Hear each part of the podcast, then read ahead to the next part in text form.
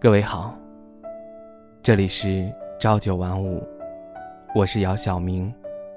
你可以在微信公众号以及微博搜索 “ng 姚晓明”，聆听我声，温暖你心。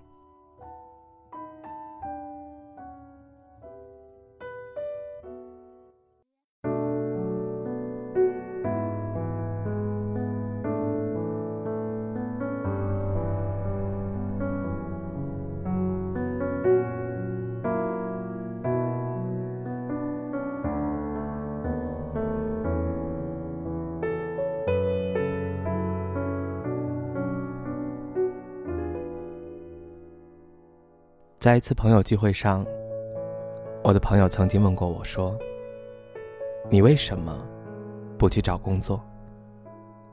你看看你自己，都在家里多久了？”我居然没有想到，你居然把自己从一个一百六十斤的大胖子，变成现在一个只有一百二十斤左右的姑娘。我都在怀疑，是家里把你穷养了。还是你把家里吃空了？我笑笑不说话。是的，仔细一想，我的确在家里待了几个月。我认为人就是这样，在你受到委屈的时候，你首先会以各种各样的方式发泄，比如吃东西、看电影、KTV。购物，他们总喜欢把自己打扮的光鲜亮丽。可是，明白他们的人却在少数。而我，现在此时此刻，我要告诉你们的，就是两个字：糟蹋。由此可见，我们需要学会珍惜。每当我们只有在经历一些事情的时候，才会接受岁月的洗礼。而这二者之中，我发现，你更多的是埋怨命运，接着就是糟蹋自己，然后又再接着埋怨命运，又接着糟蹋。每当你在一次次糟蹋自己的同时，又在一次次的丢失自己原本的人心的时候。直到最后，你将会变成一个憔悴、沮丧，甚至是一个只会一心埋怨和糟蹋自己的人。这种人，我始终不敢相信。原来自己就是那样子的人。换句话说，倘若没有这种人的存在，又怎么会有那些每天充满正能量和一些为了生活而活的人呢？而这些人。却给了我一个新的认知。他们给我呈现出了一个更好的自己。那是一个具有为梦想去奋斗的精神，以及在任何时间，都把自己所珍惜的放在第一位。而这样的人，却值得我们去学习。我记得世界上有一句话是这么说的：身体。是革命的本钱，而结合健康与金钱来说，大多数人却选择了后者。由此可以得出，我们一直在糟蹋的是自己的身体，其次是灵魂。人可以失恋，失恋之后喝杯酒，抽根烟，再睡一觉，接着第二天就是上班，每天的日子如此循环。可是。也因此造就了自己的后遗症。你不爱吃饭，你爱抽烟，你爱喝酒，你是在拿自己的生命做斗争。也因此，你从没有跟命运做过妥协。但是，我不得不说，你却输给了命运。从你开始糟蹋自己的时候，你就已经彻底输给了命运。因此，你开始慌了。但是命运从来没有想过跟你做输赢。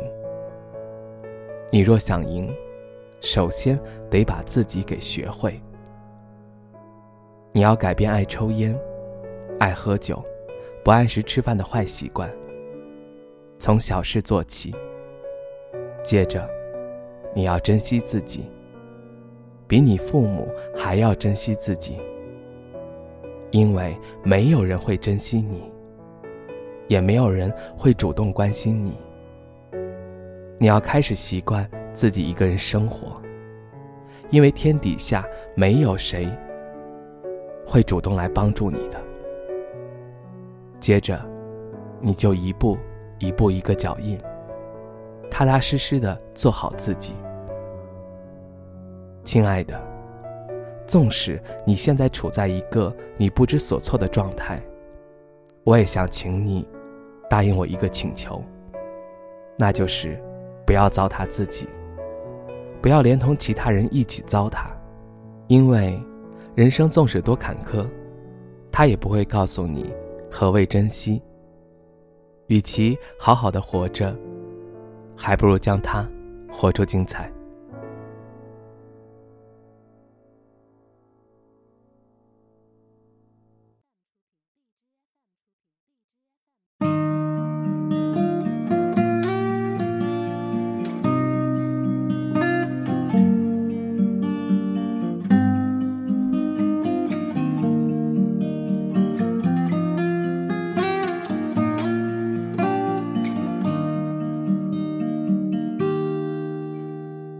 夕阳照亮了肩膀，一层层缩短着梦想。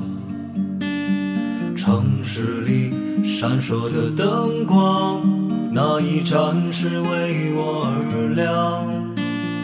命运啊，能否改变慈祥，给我不会坠落的翅膀，在天空。努力的飞翔，沿着从不平坦的方向。当我高举理想的火炬，天空却刚好下起了大雨。当我面对镜中的自己，越来越感到陌生的恐惧。当我立志要改变世界，才发现世界已改变了你。当我不再年少和轻狂，是否还拥有追梦的勇气？这川流不息的人生，就像一首抒情的诗。曾经写下千言万语，最后还是一张白纸。当所有都随风而逝，心中留下一把尺，量一量经过的青春，问一声，到底值不值？